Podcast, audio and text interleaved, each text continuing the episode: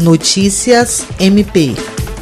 O Ministério Público do Estado do Acre, por meio da Promotoria de Justiça Cumulativa da Comarca de Assis Brasil, firmou no dia 10 de fevereiro acordo de transação penal em virtude de recusa de um dono de bar em cumprir as medidas de isolamento social proposto pelo promotor de justiça Vanderlei Cerqueira e já homologado no Juizado Especial Criminal, o acordo estabeleceu o pagamento de prestação pecuniária no valor de dois salários mínimos, o qual será destinado ao combate à pandemia no município.